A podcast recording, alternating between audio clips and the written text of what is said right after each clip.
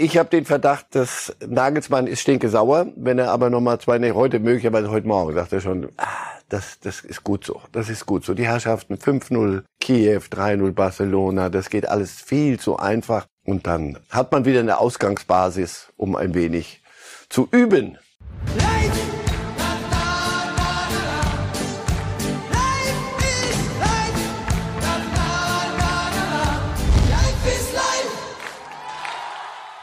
Ja, und da ist das Ding drin. Philipp Kostic trifft für Eintracht Frankfurt und macht die Bundesliga wieder spannend. 2 zu 1 bei den Bayern und hier jubelt der andere Held des Spiels, Kevin Trapp, sensationell im Eintracht-Tor gehalten. Ja, und jetzt haben wir Spannung. Wir haben Meisterkampf und wir haben einen spektakulären Sonntag gehabt, denn auch Real Madrid hat verloren. Auch Paris hat verloren. Die Bayern haben verloren. Insofern jede Menge Themen für Marcel Reif. Schönen guten Morgen, Herr Reif. Guten Morgen. Das ist so ein Sonntag, der das Fußballherz in Wallung bringt, oder? Wenn all die Großen gegen Vereine verlieren, die ganz, ganz andere Möglichkeiten haben, ganz klare Außenseiter sind. Macht Spaß. Zumindest fließt dieser große, breite Strom nicht träge vor sich hin und man sagt, ja, wer ist denn auf Platz zwei? Sondern, ja, ist noch nichts entschieden, aber das hat Spaß gemacht, mal. Gebe ich, wenn man nicht gerade in roter Bettwäsche steht.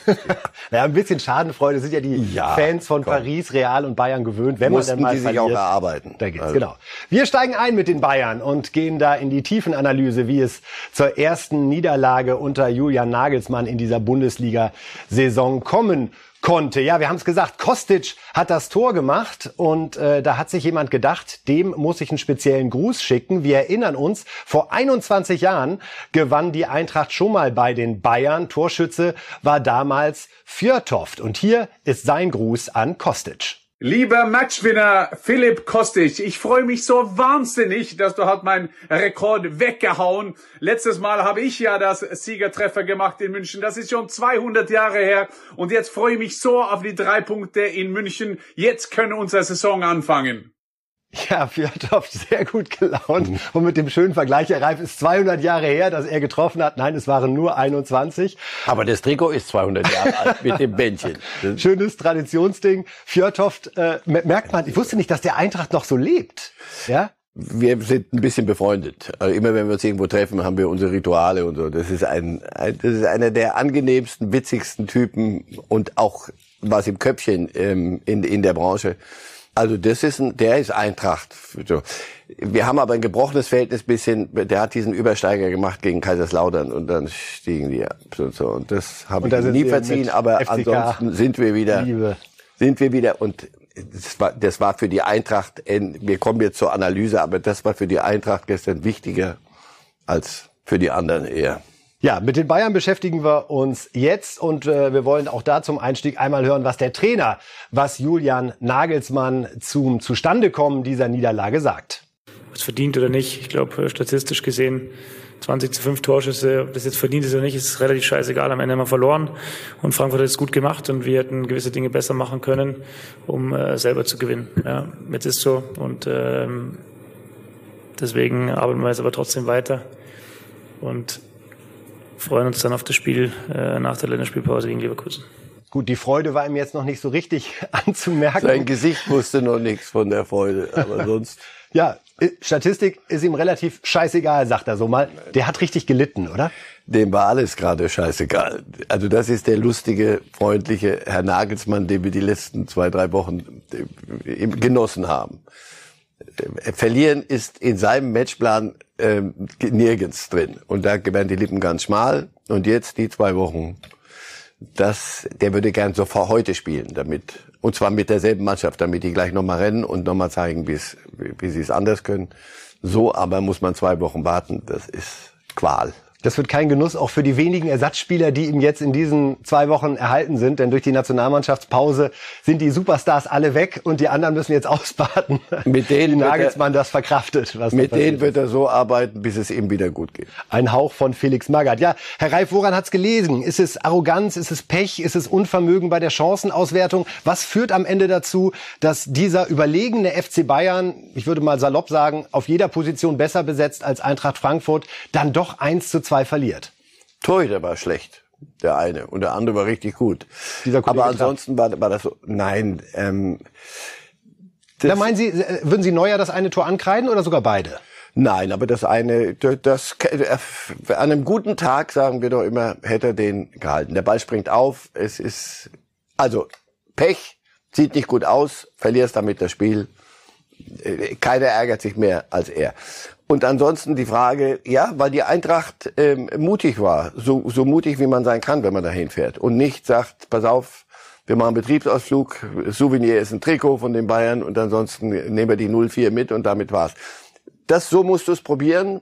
Das, was die Bayern liegen lassen, und sie haben einiges liegen lassen, ihre Chancen nicht verwertet. Und ansonsten war das für die Bayern halt ein, wie Nagelsmann sagte, Tag im Büro. Der Drucker ging nicht, Internet offenbar europaweit. Kaffee war kalt. Das ist, ja, und das Systemabsturz bis nach Spanien und nach Frankreich. Und solche Tage gibt's. Ich habe den Verdacht, dass Nagelsmann ist stinke sauer, wenn er aber nochmal zwei, nee, heute möglicherweise heute Morgen, sagt er schon, ah, das, das ist gut so. Das ist gut so. Die Herrschaften 5-0 Kiew, 3-0 Barcelona, das geht alles viel zu einfach. Und dann gegen Frankfurt verlieren. Nicht gegen Leverkusen, denn da gucken wir dann die Nationen wieder drauf und da geht es um gegen direkten Gegner, sondern wenn bitte gegen Frankfurt. Und dann hat man wieder eine Ausgangsbasis, um ein wenig zu üben. Auch Oliver Kahn auf der Tribüne, denke ich, ist so einer, dem es manchmal auch ganz gut gefällt, wenn es nicht zu harmonisch und zu nett dahinfließend wird, sondern zwischendurch man mal wieder richtig wach gemacht wird. Aber vielleicht doch noch einmal kurz bei den beiden Gegentoren bleiben. Ähm, das erste war eine Ecke, Kopfball dann Hinteregger, Kopfball am 5-Meter-Raum. Habe ich mich kurz schon gefragt, kommt Neuer da nicht raus? Upamecano macht keine sehr glückliche Figur, der eh relativ wild gestern wirkte in manchen Aktionen, auch vor dem 2 hatten die Bayern schon den Ball, dann war er wieder weg und so ging's da ja. hin und her. Erstes Gegentor Ecke. Entscheidet ein Torhüter, gehe ich raus, gehe ich nicht raus, wenn aber vor ihm solche Hirten sind, wie, das sind ja keine kleinen. Wenn kleine sind, da fliegt man drüber und die fallen die alle um. Aber so Opomecano und, und alle diese, diese Hirten, wie gesagt, und da bleibst du eher weg, als dass du dich da, die, die werden das schon machen. Das war so ein bisschen hin und wieder der Eindruck. Die werden das schon machen. Also jeder, der wird das schon machen, der wird das schon machen und so. Und ein bisschen der fehlt die paar Prozent waren nicht da. Äh, Nagelsmann hatte dann gewechselt, weil er natürlich noch gewinnen wollte, brachte Sabitzer, Süle ging raus, über die rechte Abwehrseite fiel dann das 2 zu 1 von Kostic. Nagelsmann, halt so. ja, fa falsch gewechselt, auch du. Zack. Nein, aber das, das ist, wenn du Pech hast, kommt auch noch mhm. ein bisschen das fehlende Glück da, dazu. Also, das war weder vercoacht ich würde da gern ja auch ein System drin sehen. Nochmal, das war ein schlechter Tag im Büro. Für alle Beteiligten, inklusive Neuer. Und wenn du rechts rausnimmst und rechts fällt das Tor, sagst du, hm, hm. Gibt wenige, die dann nach so einem 1 zu 2 sagen können. Ich habe aber alles richtig gemacht beim FC Bayern heute. Ja. Man muss auch sagen, in der Offensive, also wieder mit den Chancen umgegangen wurde. Natürlich, Trapp großartig gehalten, ja. Weltklasse-Leistung, außer Absolut. Frage, aber also Lewandowski begreift, glaube ich, bis heute noch nicht, wie sein Kopfball aus gefühlten zwei Metern da noch an Bein von Trapp landen konnte. Sonst verlierst du es nicht. Das sind so Tage, wo, wo hinten die Tore so fallen, wo so, wo so ein Wechsel dann auf der Seite ein Tor nach sich zieht und wo der, der äh, im, im Tiefschlaf trifft, nicht trifft. Sonst verlierst du es nicht. Wir hören uns mal an, was der siegreiche Trainer Glasner, der jetzt ja auch bislang nicht so viel Grund zum Feiern hatte in dieser Saison, äh, noch kein Bundesligaspiel gewonnen bis zu diesem Gastspiel bei den Bayern. Und Glasner hat das dann hinterher so analysiert. Natürlich ist toll und musste ja schon bei der Pressekonferenz schlechtester Start eines Frankfurt-Trainers immer. Und habe ich gesagt, dann habe ich auch mal einen Rekord. Jetzt haben wir seit nach 20 Jahren, glaube ich, die Eintracht hier wieder, mal wieder gewonnen. Also dann ein positives Fußball ist manchmal verrückt. Da bist du ganz unten und innerhalb einer Woche bist du plötzlich wieder oben. Zum Glück bin ich nicht erst seit gestern dabei und kann das alles ganz gut einordnen. Ähm, und äh, ja, war vorher nicht, äh, nach den Niederlagen nicht so weit, dass ich über, über den Balkon springe und bin jetzt nicht so, dass ich 14 Tage mit den Händen durch Frankfurt mich äh, feiern lasse. Also von dem her ähm, freue ich mich, wenn wir dann in der Länderspielpause ein paar Tage auch frei machen, ich meine Familie wiedersehe, so wie vorher auch. Also wahrscheinlich kann man nicht cooler mit einem Sensationssieg bei den Bayern umgehen, als Oliver Glasner das hier vorlebt. Sehr angenehmer Vortritt, äh, Auftritt und Vortrag. So Aber das, der, seine ganze angenehme Art nützt ihm nichts, wenn du, weil das stimmte ja, schlechtester Start äh, der Eintracht. Deswegen, die, ich habe es vorhin schon mal gesagt, dieses Spiel war für die Eintracht und dieser Sieg viel wichtiger als die Niederlage für die Bayern. Ja, für die Bayern auch gut, weil dann geht doch alles nicht offenbar nur mit, mit auf einem Bein. Aber für die Eintracht war es wichtig, weil die nehmen daraus was mit für die, für, für die ganze Saison. Sowas kann eine Saison drehen. Äh, sie werden beim nächsten Mal nicht die Bayern wieder schlagen, weil, weil sie äh, notorisch so wird. Nein, aber das, was, was sie an Zweifel hatten und mit, mit gutem Grund, da lief vieles nicht zusammen. Und das haben sie jetzt mit so einem Spiel kannst du neu anfangen. Also für die Eintracht war das enorm wichtig. Wir gucken kurz nochmal auf die Tabelle der ersten Liga, zumindest die oberen Vereine. Und da sehen wir nämlich, ja, dass wir zumindest nach Spieltag 7 von Meisterkampf reden können. Bayern und Leverkusen, das ist das Schöne, punktgleich vorne. Die spielen in zwei Wochen gegeneinander. Dortmund, Freiburg, Hut ab und dann Wolfsburg. Ja, das ist übrigens auch das Gute oben für alle Bayern-Fans, falls wir sie trösten müssen. Eigentlich brauchen Bayern-Fans keinen Trost. Äh, als vor 21 Jahren die Eintracht bei den Bayern gewann, stand am Ende der Champions League-Sieg der Bayern gegen Valencia mit Marcel Reif als Kommentator. So, jetzt haben wir doch am Ende alle noch glücklich gemacht. Darum geht's doch im Leben, dass man positiv nach vorne schaut. Ja, das geht den Leverkusen dann gerade ganz genauso, denn die, wir haben es bei der Tabelle gerade gesehen, sind jetzt punktgleich mit den Bayern, Herr Reif. Und der Trainer, auf den da alle schauen, ein äh, Schweizer Gerardo Seoane, den kennen Sie sehr, sehr gut, weil Sie die Schweizer Liga für die Kollegen des Schweizer Fernsehens sehr, sehr eng begleiten. Er ist mit Bern dreimal Meister geworden in den drei Jahren, in denen er da war. Also das ist äh, eigentlich äh, Bayern München. Zuletzt mit ein, 31 Punkten Vorsprung. Mit 31 Punkten? Gott, wann ist man denn dann Meister? Irgendwann Anfang Februar? oder? Ja, die hätten die letzten zehn Spiele, können, wir können rechnen, hätten die grillen können ja. mit der Familie. haben Sie auch gemacht? oder? Haben, sie haben, sind immer wieder angetreten, aber ich habe es jedes Mal wieder gesagt, die, was wollt ihr eigentlich hier? Ja, erzählen Sie uns was über Seoane. Was ist das für einen Trainer? Ist das einer, der eher über die, die laute Ansprache kommt? Ist das einer, der die Spieler machen lässt und zwischendurch nur eingreift? Wie würden Sie ihn charakterisieren? Der hat das ganze Spektrum. Er spricht sechs Sprachen, das ist mal das Erste, ähm, so dass ja, müssen aber Deutsch lernen oder so. Ja, die Spieler sollten, aber wenn, er, er kann sich sehr gut verständlich machen bei allen. Er ist sehr. Nutzt er das auch nur ganz kurz gefragt? Also spricht er dann wirklich mit den Spielern immer in ihrer eigenen Sprache oder versucht er dann gerade zu sagen, wir sind jetzt hier in Deutschland, also erwarte ich, dass alle Deutsch sprechen? Eher das Deutsch, aber er konnte, wenn es sein musste und einer sich taub stellte, konnte der immer was sagen. Der kann laut werden, was man ihm so ist, sonst sehr gelassen, sehr ruhig, sehr beherrscht, kann aber laut werden. Nein, und dann das, was er halt kann, ist, also bei, bei Bernd, das so, der hatte drei Saisons, äh, immer wieder Meister, Meister, Meister, Meister. Und die gingen jedes Mal wieder auf den Platz und wollten. Das konnte der denen vermitteln. Plus eine Spielidee. Und das, was er in Leverkusen gerade macht, er coacht auch. Also in Leverkusen sagen sie, ich habe nicht jedes Spiel gesehen, aber die sagen, wenn es die erste Halbzeit und manchmal läuft's nicht gut, dann gehen die in die Kabine, dann kommen die raus und wir sagen dann immer, und kam wie verwandelt vom Pausentee zurück. Das ist nicht der Pausentee, sondern das ist der da. Und der hat ein Gefühl für Wechsel, er hat ein Gefühl für, für eben Coachen, auch während des Spiels. Und er macht sie offenbar besser. Und er traut sich, mit Jungen zu arbeiten. Die Leverkusener lassen ihn machen. Weil natürlich ist der Druck anders in Leverkusen. Äh, fragen Sie mal Rudi Völler, wie, wie der das findet, dass da der Druck anders ist. Aber das haben wir ja jedes Mal, seit Jahrzehnten immer super Kader. Ja, das ist ja die Frage, die Bayer Leverkusen immer begleitet, Herr Reif. 1993. Man kann es eigentlich nicht fassen, wenn man denkt, was für großartige Spieler, was für großartige Trainer bei Bayer Leverkusen Trainer. gearbeitet haben. 93 DFB-Pokalsieger, seitdem nichts, kein Und Titel. Trainer aller Couleur also von Rinus Michels, ich weiß nicht, wer da alle, wer, wer da nicht da war. Jeder Schreihälse, Prügler, die Spieler, Versteher, alle waren sie da.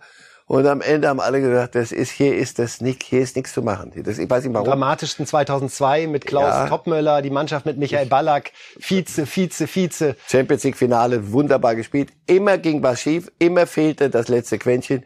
Bei Seoane habe ich das Gefühl, und nochmal langsam machen. Noch, noch ist die Saison lang, aber man hat so das Gefühl, er holt aus dem Kader und der ist wieder voller Hochbegabter, holt er alles raus. Und äh, der, da ist es mal gut, dass der Druck nicht so groß ist, wenn du oder nicht ganz so groß ist wie, wie da ein bisschen weiter im Süden, sondern da, weil da die Jungen auch können und dürfen und dürfen auch mal sich verdribbeln. So ein Diaby immer noch jung, aber darf sich auch mal verdribbeln. Aber er muss es immer wieder machen können. Und Ceoane ist einer, der das Gespür dafür hat. Also es gab genug Leute in der Schweiz. Ich war auch bisschen skeptisch, ein bisschen, pass auf, wie, wie adaptiert er so eine Liga? Das ist schon ein, ein Quantensprung aus der Schweiz hierher. Das, was er macht, macht er erstaunlich richtig. Fahren nach, nach Glasgow und, und hauen da mal die Range. Gut, bei aller Liebe Celtic. Aber trotzdem, das ist ja ein, das Spiel mit Aufwand. Vier ja. Stück in so einem Stadion, volle Bude.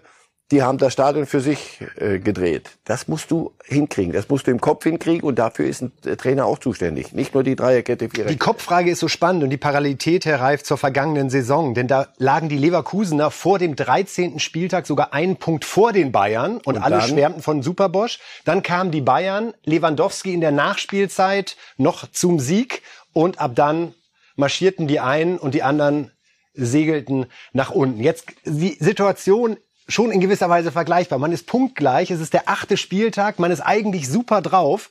Was sagt Ihnen Ihr Bauchgefühl? Wie läuft das in zwei Wochen? Grausame Rache der Bayern für die Eintracht-Schlappe oder beginnt jetzt eine Mini-Krise beim FC Bayern, die uns Hoffnung auf einen echten Meister gibt. Ah, nein, da sind wir schon wieder da, da unten tief im Kaffeesatz. Aber ich habe ja ein bisschen familiäre Bindung nach Leverkusen, deswegen höre ich ja. Ihr Sohn arbeitet dort im Management. Ja. Ich höre dann ja so, und gestern nach der großen Eloge über das 4-0 in Bielefeld und wie sie es gemacht haben, kam der letzte Satz war, so, und jetzt kommt die Bayern, dann kriegen wir wieder eine gezogen. Weil sie, so, und jetzt wird es darum gehen, und Seoane kann das. Das, dem würde ich gerne zuhören, das würde uns gefallen hier. Wer den sagen wird. Machen Sie doch Ihren Einfluss mal gelten. Vielleicht hat Seoane ja Lust und Zeit, sich einmal hier bei uns reinschalten zu lassen.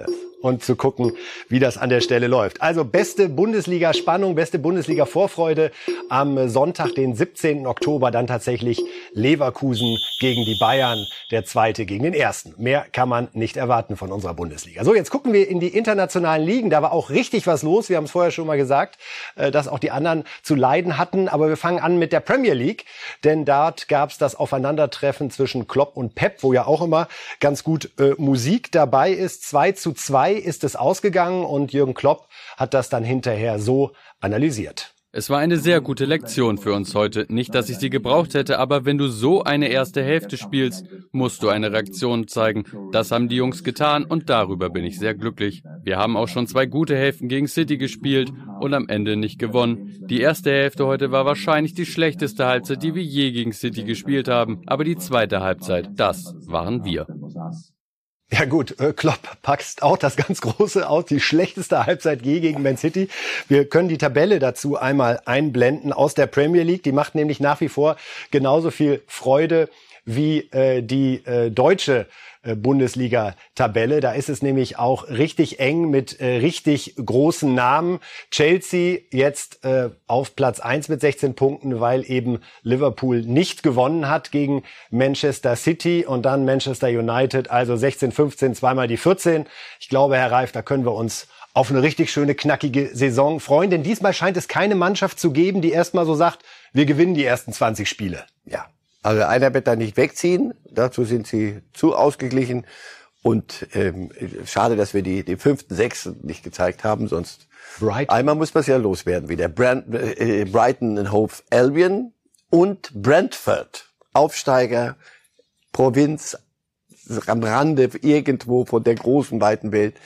Und die dürfen sich da mal kurzfristig da oben ein bisschen bewegen wie ja. der SC Freiburg das macht. Genau, das ist und, also und also hätten Sie es geahnt, äh, Herr Reif, wollen wir jetzt nämlich nach Frankreich schauen und uns auch gerne die Tore angucken, äh, die nämlich bei äh, Rennen gegen Paris gefallen sind und sie sind nicht für Paris gefallen. Hier sehen wir ersten Freistoß von Messi, der gegen die Latte klatscht. Das ist nix, aber dann eben die Tore von Laborde und von Taid zum sensationellen 2 zu 0 Sieg von Stade Rennes gegen Paris. Hier also das 2 zu 0 und dann ist da Party angesagt. Also das Eintrachtgefühl einmal übertragen auf die französische Liga.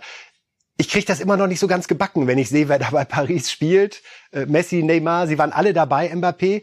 Und dann verlierst du bei Rennes 2 zu 0. Erste Niederlage für Paris in dieser Saison in der französischen Liga. Immer noch sechs Punkte Vorsprung, also alles ganz easy.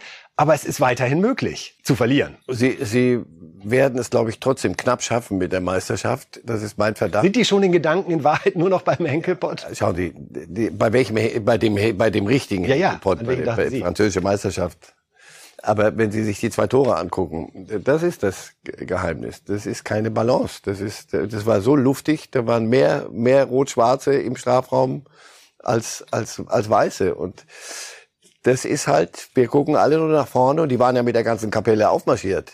Das ist schon das, was Pochettino mit irgend, er sagt es ja selber nach dem Spiel, er sagt, wir, wir haben keine Balance. Was er meint ist, und das sind gute Namen da hinten. Nur das, das, das ganze Gefüge, das. Es ist noch nicht kompakt Nein, dort hinten. Insofern, ja, Meisterschaft, die großen Titel, und das wird, weiß Pochettino ist lange genug dabei. Die großen Dinge werden hinten gewonnen. Also, es, es kommen stärkere Gegner als Rennen, bei allem Respekt. Das ist ein, ein, ein bestenfalls Mittelklasse im Moment. So. Und die machen die 2-0. 1-0 könntest du ja mal, Berlin, aber 2-0, da stimmt was nicht. Es stimmt was nicht, ebenfalls bei Real Madrid, denn die haben bei Espanyol Barcelona 1 zu 2 verloren mit Groß und Alaba. Und auch da lassen wir mal ganz geschmeidig ja die äh, Tore für Espanyol. Erst äh, de Tomas und dann Vidal mit dem 2 zu 0 gleich schlägt tatsächlich Espanyol. Hier sehen wir das 2 zu 0. Geht da schön durch und moin moin drin das Ding zum 2 zu 0. Es gelingt dann nur noch durch Benzema letztendlich der Anschlusstreffer. Ja, auch Real verliert also und macht dieses doch sehr skurrile internationale Wochenende an der Stelle perfekt.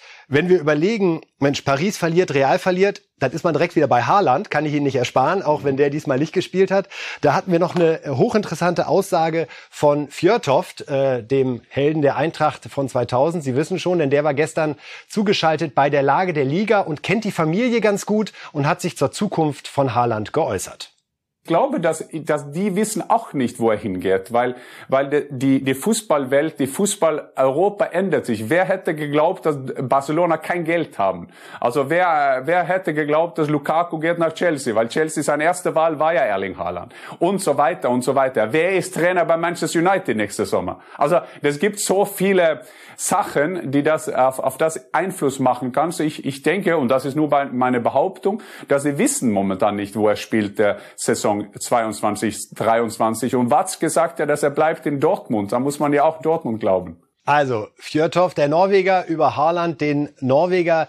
Ja, die spannende These. Er glaubt, die haben sich noch nicht entschieden, was sie im Sommer machen. Oder wo sehr, sie hingehen. Er ist sehr nah dran. Auf der anderen Seite hört man aus Madrid, dass die Dinge längst geregelt sind und Real hat schon eine, eine Strahlkraft und die sind, die haben auch Schulden, aber die, die regeln die anders als in Barcelona. Ähm, insofern. Ähm, und sie haben Bedarf, wie wir bei den Niederlage ja, gegen die Espanyol Barcelona gesehen Also haben. für mich ist Real in der in der Pole Position, aber er kann es sich aussuchen. Er kann wirklich, das ist ein Spieler, der auf jedem Zettel steht, auf jedem Zettel steht. Und deswegen, ich, ich würde immer noch wetten auf Real, aber Jan Orge ist da sehr nah dran. Er hat es ja auch nicht ausgeschlossen und äh, ja, werden wir mal sehen, ob Hans-Joachim Watzke, auch darauf hat Fjordhoff ja angespielt, alles in die Waagschale legt, das wird er tun, um eventuell doch noch das Wunder zu schaffen und Haaland in der Bundesliga zu halten.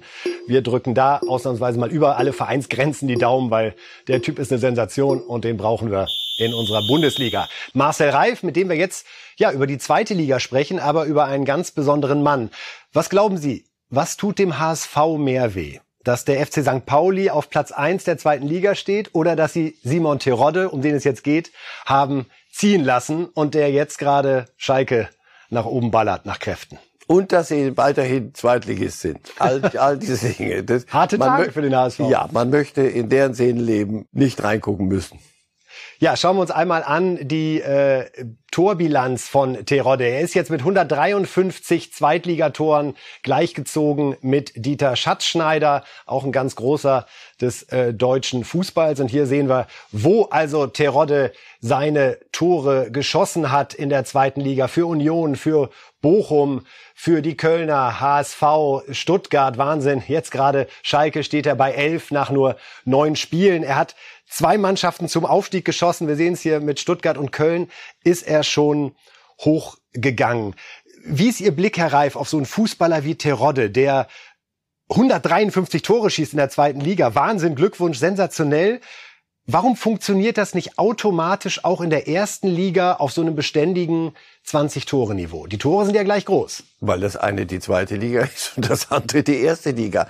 Mit einem, mit einem, Wenn ich sie nicht hätte. Ja, mit einem massiven Qualitätsunterschied.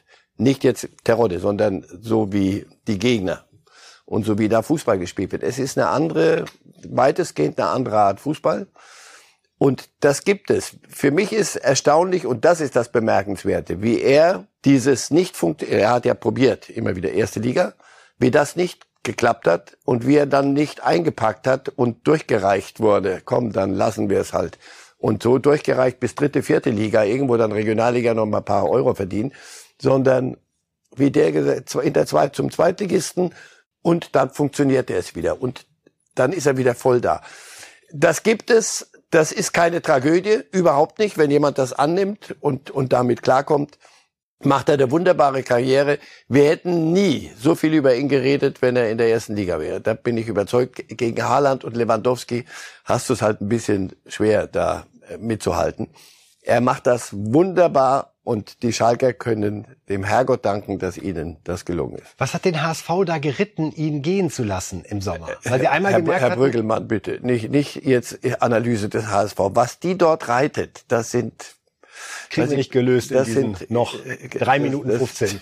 Genau, da, da geben Sie mir drei Wochen ein. Dann, dann bleiben wir bei Simon Terodde. Ähm, ist das jemand, dem Sie so wie Choupo-Moteng auch zutrauen würden, bei den Bayern ein Backup für Lewandowski zu sein? Oder muss man wirklich sagen, er ist der perfekte Stürmertyp für Liga 2 mit seiner Körperlichkeit, mit seinem Ehrgeiz, mit seinem Einsatz?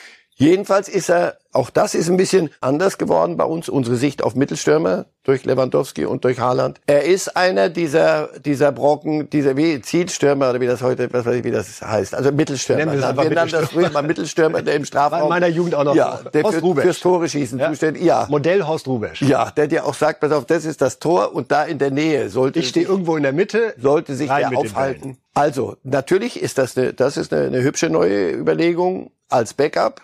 Ist, das muss er selber wissen. Braucht er da oder braucht er anrollen? Rollen, das ist ja so seine Art zu spielen. Äh, von der ersten bis zur 90. Minute. Aber in der Tat, das könnte mal eine, eine, eine Idee sein. Auch für die Weltmeisterschaft 2022 in Katar. Wir wissen ja, eins haben wir. Wir haben eine tolle Nationalmannschaft. Hansi Flick hat da auch großartige Arbeit in den wenigen Wochen geleistet. Aber wenn ich mir überlege, 80. Minute, wir brauchen vorne noch mal einen Schrank. Why bloody not? Warum nicht? Und wir haben, haben Sie eine andere? Wir, jeden, jeden, der uns dieses, diese Art Fußball liefert, braucht man irgendwann mal. Ja, wenn alle Dreierketten und Viererketten und alle Räume geschlossen und verschoben wurde bis zum geht nicht mehr und irgendwann geht's immer weiter, weil sich alles in die Ecken geschoben hat, in die Sackgassen.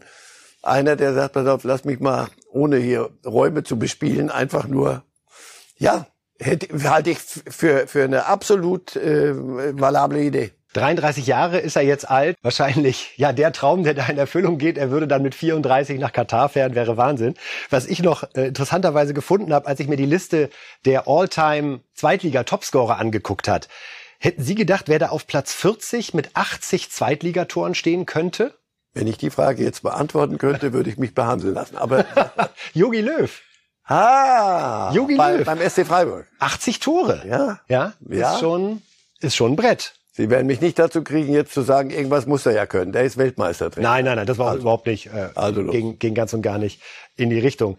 Ja, Simon Terodde und Schalke, ist das auch der Weg Richtung Aufstieg für die Schalker? Also ist dieser eine Torjäger, ich will nicht sagen, jetzt mit der Halbmiete nicht anfangen, überhaupt nicht. Beim HSV muss man ja auch sagen, die haben auch auf Terodde in der vergangenen Saison gesetzt. Es führte nicht zum Aufstieg. Jetzt scheint er aber einen Maximallauf zu haben.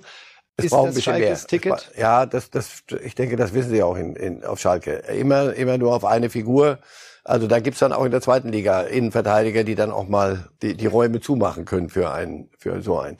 Sie werden ein bisschen mehr brauchen und daran arbeiten sie. Sie brauchen eine Konstanz, aber im Moment hast du so ein bisschen das Gefühl, Schalke ist, hat zweite Liga angenommen und jetzt, jetzt arbeiten sie auch das mal ab, was da, was sie sich selber Das vollere Stadion, habe ich den Eindruck, tut dieser Mannschaft auch gut. Das war schon, war schon tolle Stimmung. Ja, also Simon Terodde von uns nochmal herzlichen Glückwunsch zur Einstellung Absolut. des Schatzschneider-Rekordes. Großartige Leistung und auch das kann man sich nicht ausdenken. Das nächste Spiel der Schalker ist dann in Hannover bei dem Verein, bei dem Schatzschneider äh, die Höhepunkte seiner Karriere erlebt hat und möglicherweise schafft er da dann tatsächlich die Nummer 154. Von Terodde zu einem anderen Stürmer, der uns in jeder Hinsicht immer sehr, sehr gute Unterhaltung geliefert hat, denn da gab's Kuchen an diesem Wochenende. Ibrahimovic, der Schwede, feiert seinen 40. Geburtstag. Finde ich immer ein bisschen schräg, ne? wenn das Porträt auf der Torte ist und dann muss man mit dem Messer ran. Aber auch das äh, wird er gemeistert haben. Hier also Party beim AC Milan zum 40. Geburtstag von Ibrahimovic. Herr Reif, was ich mich da immer so ein bisschen frage, wenn wir so Spieler einordnen und er ist 40 Jahre alt, er hat eine äh, lange Karriere äh, gehabt, hat viel geleistet. Wir schauen ja immer sehr auch auf die Titel, die man mit Mannschaften gewinnt. Und da ist es bei Ibrahimovic so, da fehlt die Champions League. Und da er Schwede ist, muss man verstehen, Europameisterschaft, Weltmeisterschaft sind da nicht zu erwarten.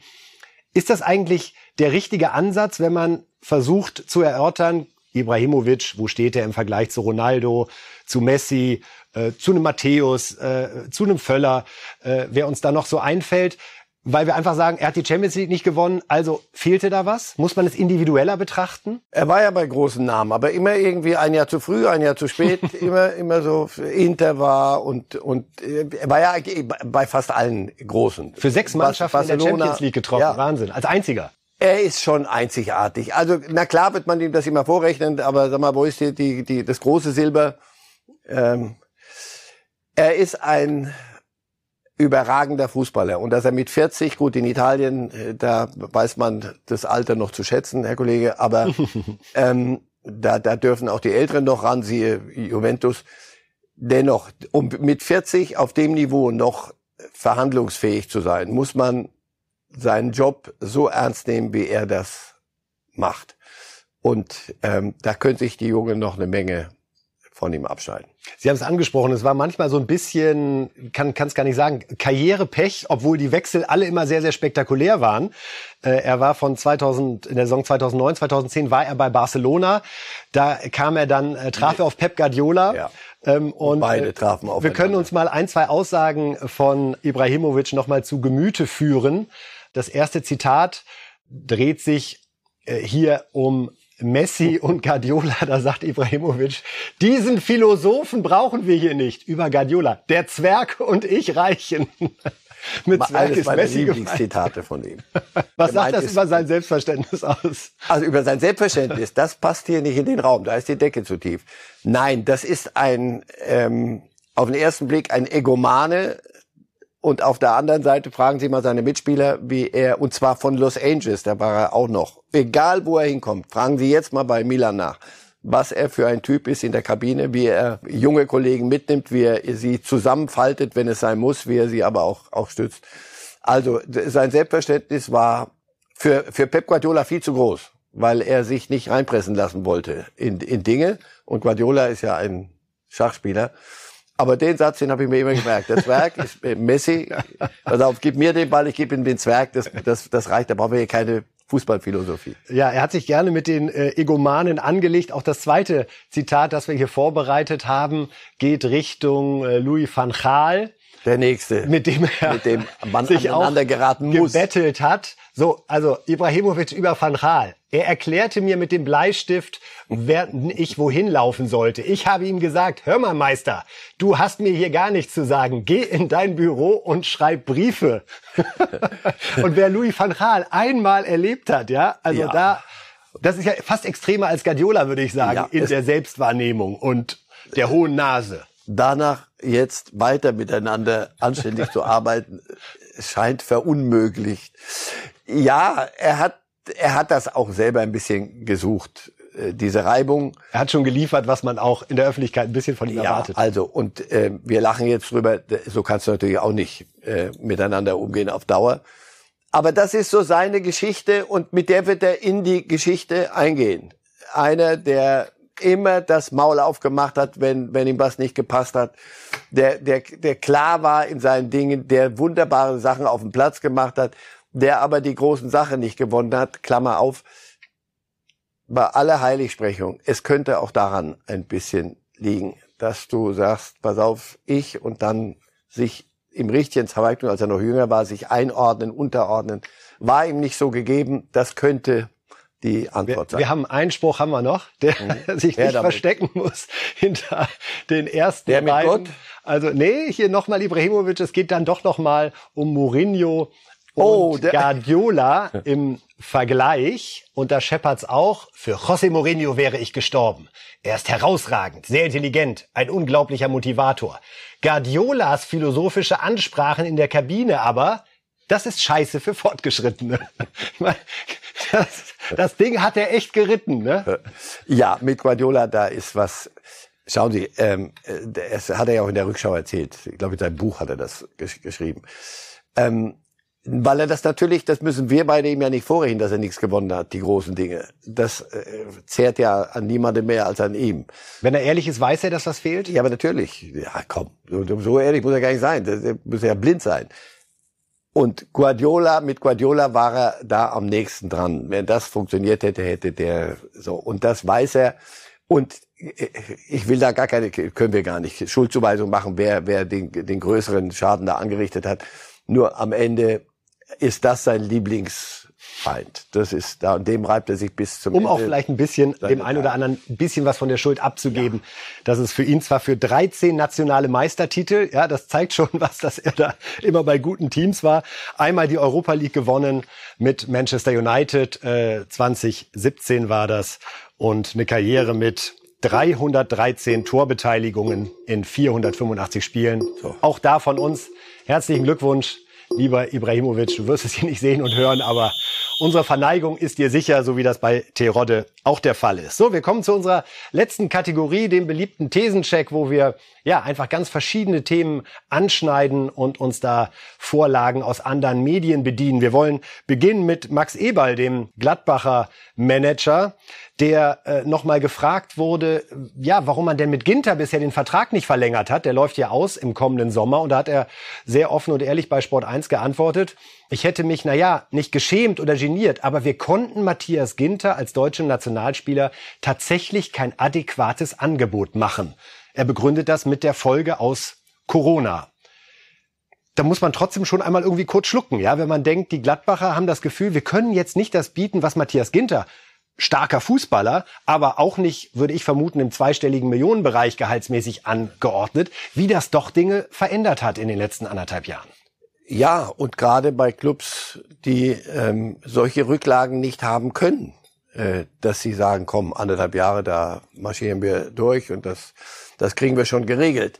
Das ist die Schere, die im Fußball weltweit so auseinandergeht. Und dass Eberl die Dinge so nüchtern und klar sieht und nicht versucht, jetzt auf der Glatze Locken zu drehen und, und Schaden anzurichten, nur koste, koste es, was es wolle, um einen Spieler, den sie dringend brauchen, dringend, äh, um, um den zu halten.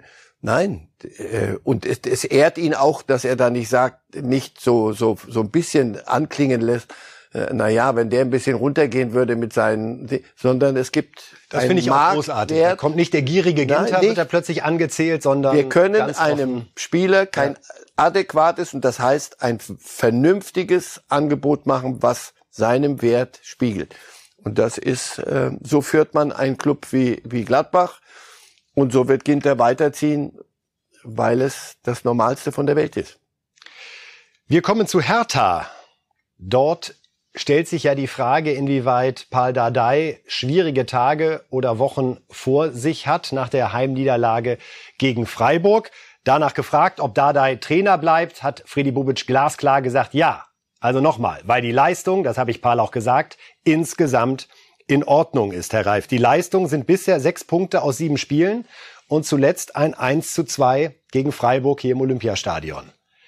Sind die Ansprüche soweit gesunken oder gibt es gerade keine Alternative, von der Bobic zu 100 Prozent überzeugt ist? Zumindest keine, die er uns jetzt erzählen möchte. Und da es im Fußball nicht um die B-Note wie beim Eiskunstlauf um, um Haltungsnoten geht, sondern um Punkte, ähm, ist die Leistung, ja, ich habe mir... Hat Sie das überrascht, dieses klare Bekenntnis? Ich will das gar nicht positiv so oder klar? negativ. Das, wenn, wenn, wenn so Wörter fallen wie insgesamt, Das- die Leistung insgesamt. Zumindest nicht, dass da was passiert bis zum äh, nächsten Wochenende. Sie trauen der Sache nicht ganz? Nein, ich traue ihr nicht ganz, weil sie werden sich zusammen, genau diese drei Leute, die wir eben mit gesehen haben und noch ein paar andere, die sagen, du pass auf, und auch Herr Windhorst, bei aller Liebe, äh, also irgendwann mal muss, muss, muss mehr kommen. Und es kommt zu wenig und die Ergebnisse stimmen nicht. Und so die Leistung, dass du also, der große Fußballphilosoph Hermann Gerland, was ich immer wieder gern zitiere, immer Glück ist Können, äh, immer Pech ist Scheiße. So, dann bist du einfach schlecht.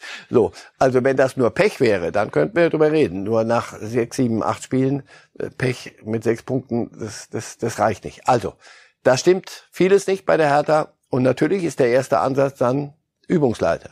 Und Wader hat sich auch nicht geholfen mit seinem Satz, ich bin ja nur der kleine Pall, die suchen einen großen Trainer.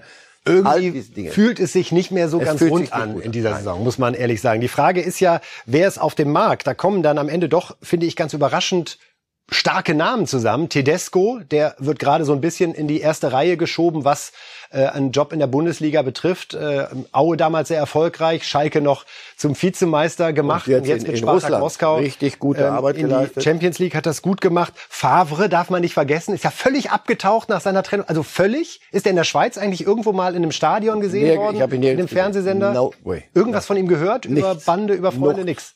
Nicht im Moment. Wahnsinn. Hält er sich zurück. Ganz, ganz konsequent. War Äh, schon mal bei Hertha, gut gearbeitet, am letzten, dann Zu Terzic gab es Kontakt, der hat klar gemacht, ich fühle mich derzeit hier mit meiner Rolle in Dortmund sehr, sehr wohl. Da scheint auch der Gehaltscheck ein bisschen geholfen zu haben in dieser Situation mit Rose. Ist Tedesco grundsätzlich der, wo Sie sagen würden, der nächste Bundesligist, der Bedarf hat, greift dazu? Zumindest ist er in der, in der Verlosung drin. Und er ist noch jung genug und hat noch zu wenig auf der Uhr, als dass er sagen könnte, oh nee, das interessiert mich nicht. Ein, ein anderer wird sagen, Hertha, Freunde, da habe ich andere Ideen. So wie ihr euch den Kader zusammengestellt habt, das passt mir das und das und das nicht.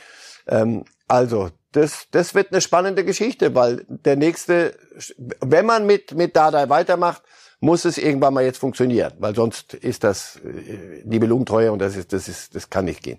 Der nächste, herzlich, hässliches Wort, nein, nicht der Schuss, denn die, die nächste Wahl muss bei Hertha dann aber irgendwann mal auch, auch klappen und da muss irgendwas passieren. Insofern, darüber denken Sie jetzt sicher intensiv nach. Nur wechseln, um zu wechseln, ist, ist noch nichts, noch nichts gewonnen. Spannendes Zitat haben wir noch für Sie, liebe Reifes Live-Zuschauer, von Lukas Piszczek, dem Dortmunder. Es geht ein bisschen zurück, aber es macht, finde ich, nochmal deutlich, was das für ein Transfer damals 2013 gewesen ist. Piszczek wurde so gefragt, ja, die Bayern marschieren jetzt hier durch seit vielen, vielen Jahren mit der Meisterschaft, nachdem Dortmund es 2011 und 2012 ja noch geschafft hatte. Und da macht er jetzt nochmal die Rückblende und sagt, ja, Götze ging zu Bayern. Ich würde sagen, das war der größte Bruch in der Mannschaft, weil das zum ersten Mal gezeigt hat, dass wir nicht für immer die gleiche Mannschaft bleiben. Da merkt man, was da damals für eine romantische Stimmung noch herrschte, ja, und man davon ausging, hey, wir, die nächsten Jahre zeigen wir es den Bayern. Und dann kam dieses Brett dazwischen und die Bayern haben mit diesem eiskalten Transfer, ich glaube, Watzke hat mal gesagt, sie haben uns das Herz rausgerissen. Dass Piszczek das heute noch beschäftigt, ja, neun Jahre danach, zeigt ja, der Schuss hat gesessen. Ja, und er ist ein, ein alter Sack, der so lange dabei ist, der das alles ähm, gut reflektiert jetzt in der, in der Rückschau Piszczek. Äh, die, die Dortmunder hatten die Bayern ja am Wickel damals. Kann man wohl sagen.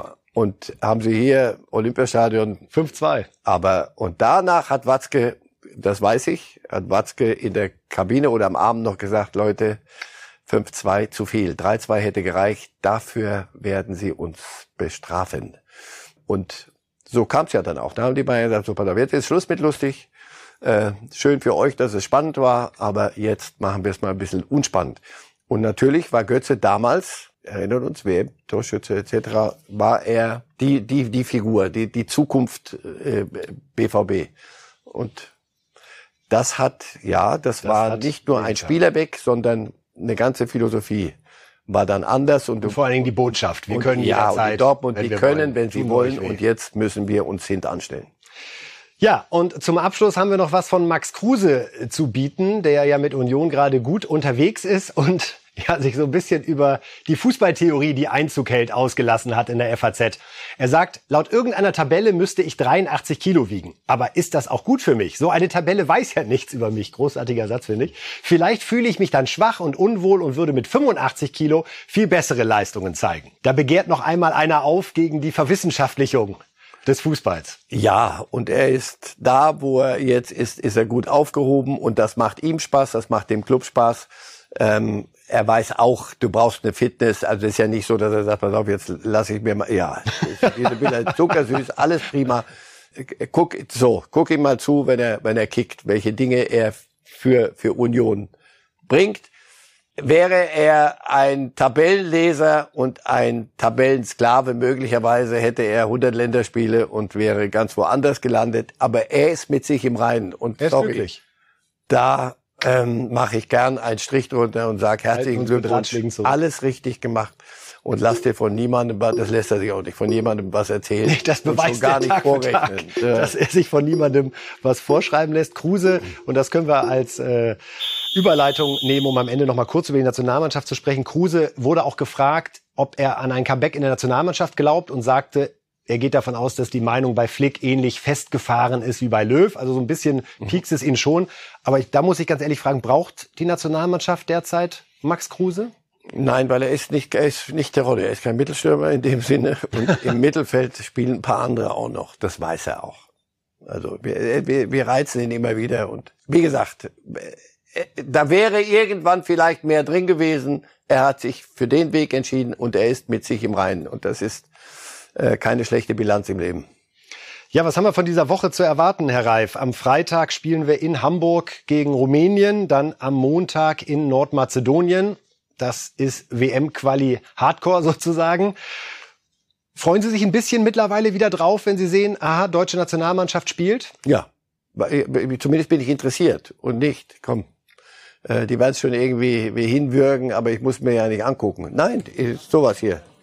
Sané, wie der funktioniert. Es, es, es macht wieder zum Teil Spaß und es macht zumindest neugierig. Wie, wie ist der nächste Schritt mit Flick? Ist eine andere Anmutung.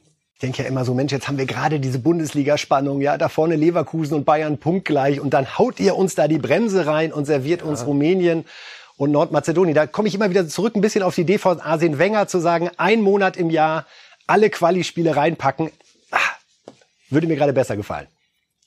Es gibt Argumente, aber es gibt auch genug dagegen. Aber ist halt wir lassen uns damit leben. Jetzt machen wir mal Länderspiele und gehen mal anders an die Sache ran. Hummels ist nicht dabei, nicht nominiert worden, aber sehr gelassen moderiert von Flick. Wir haben da Jungs, da läuft's gerade ganz gut. Ja, alle sind weiter im Blick, alle haben weiter eine Chance. Ist ja nicht nicht hundertprozentig fit. Also bei aller Wertschätzung irgendwann Nationalmannschaft muss er dann doch schon topfit sein. Insofern, Hummels wird nicht taugen für, für Sensationen. Also der weiß, dass er der Backup ist und Flick macht daraus auch kein Hehl. Also da wird es keine Degradierung geben und kein nix, sondern einfach, wenn du ihn brauchst, ist er da und er ist auch intelligent genug, das genauso anzunehmen. Also Max Kruse voraussichtlich nicht in der Nationalmannschaft, halten wir fest. Äh, Simon Terodde wäre was, ehrlich gesagt, liebe Fußballfans, das sagen wir am Ende äh, auch dieser Sendung, irgendwie ein Gedanke, der uns hier Spaß gemacht hat, äh, Marcel, Reif und mir, ja, wenn Flick ihn vielleicht doch mit nach Katar nimmt. Wir sagen vielen Dank, Herr Reif, für die Sendung heute Morgen. Wir sind wieder für Sie da am Freitag um 8 Uhr. Gesunde, gute Woche für Sie. Das war's von uns.